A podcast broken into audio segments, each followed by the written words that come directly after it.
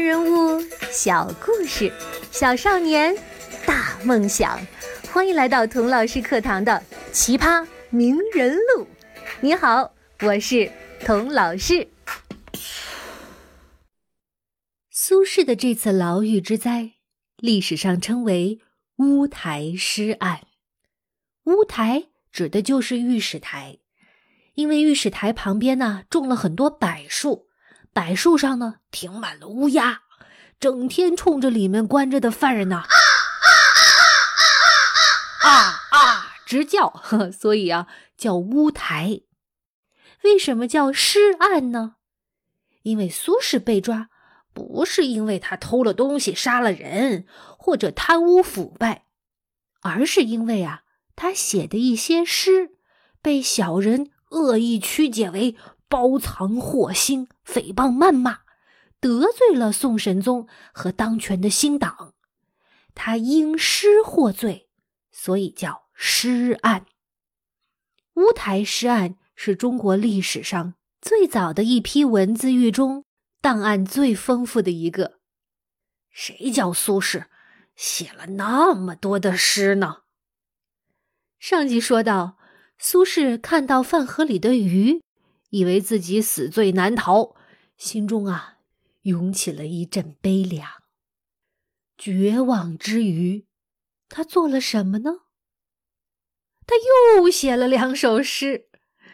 同学们，什么叫大文豪？这就叫大文豪，因为写诗死到临头，可死到临头了，还是要写诗。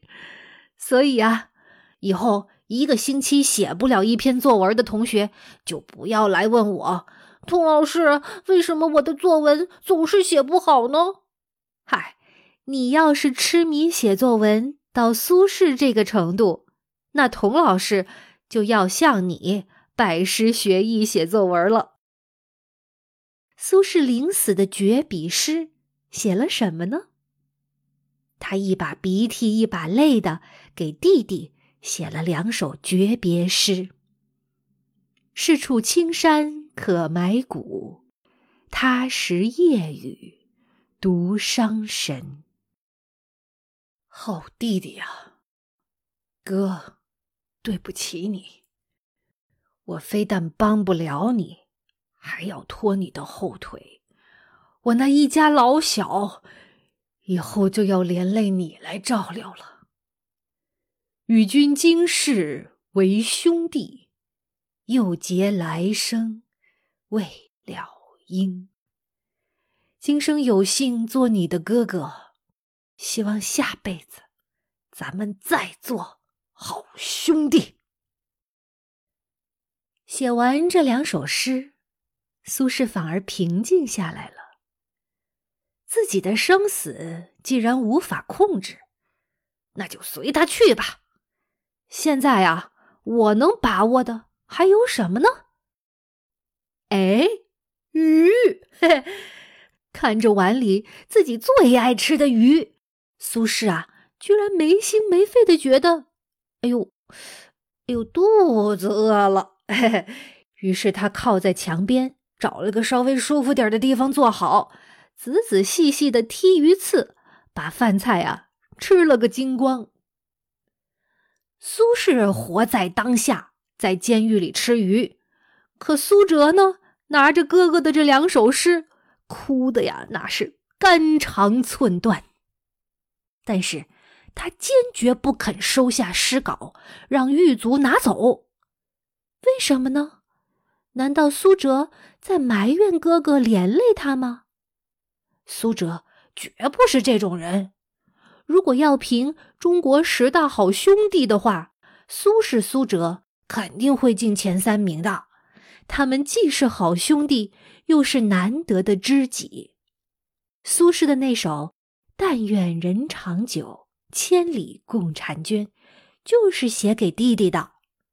哥哥入狱以后啊，苏辙收留了哥哥的家人，然后一次又一次的上奏皇帝，说自己愿免去官职为哥哥赎罪，甚至愿意啊替哥哥去死。可是，他为什么不肯收哥哥的诗稿呢？这就是苏哲聪明机智的地方了，因为他知道把诗稿留给狱卒对哥哥有利。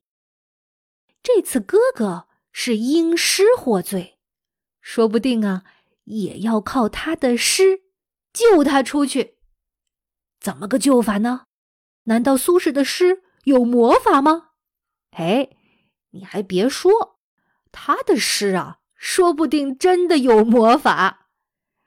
苏轼心想：如果我把诗稿留给狱卒，他们呢，就一定要按规矩上交。皇帝，哎，不就能看到这两首诗了吗？他为什么希望神宗？看到这两首诗呢，因为苏辙打心眼里觉得这两首诗写得好，写的是那么的真切，那么的深情，就算是铁石心肠的人读了都会心软的。而且诗的第一句写的就是“圣主如天，万物春，小臣愚暗，自亡身”。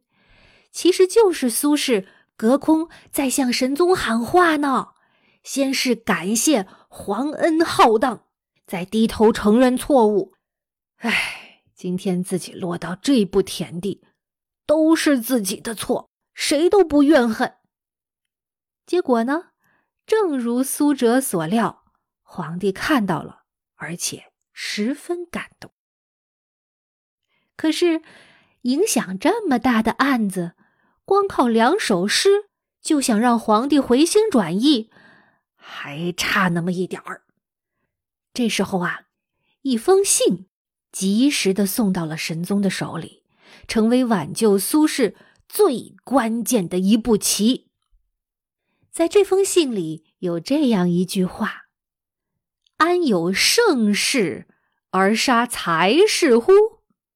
意思就是，现在是盛世。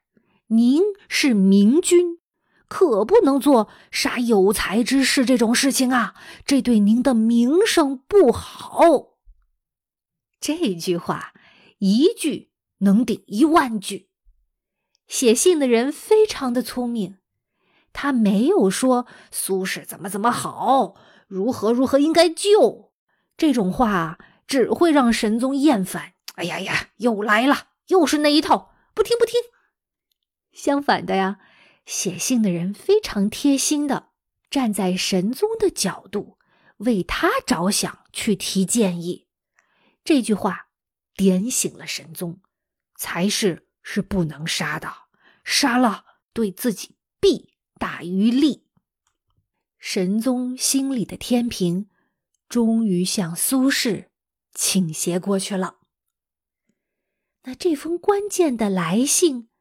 是谁写的呢？不是别人，竟然是苏轼的头号政敌王安石。这才是真正的文人应有的风骨。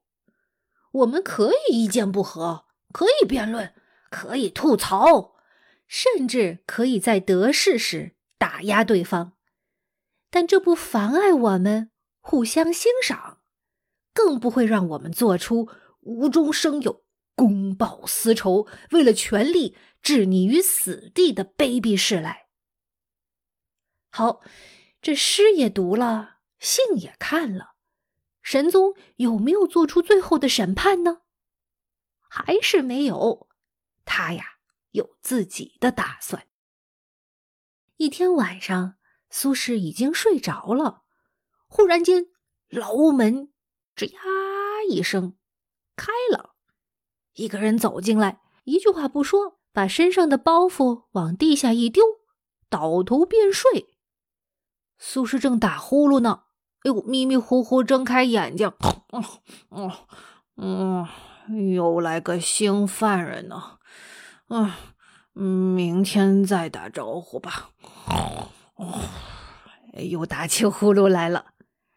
到了凌晨两三点钟啊，苏轼被那个新犯人摇醒了，学士，学士，恭喜学士，贺喜学士！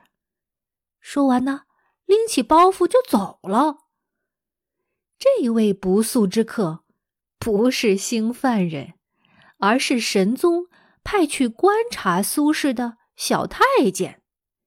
天亮之后啊，小太监来到神宗面前报告说：“啊，禀皇上。”苏轼昨晚举止坦然，一夜熟睡，鼾声如雷。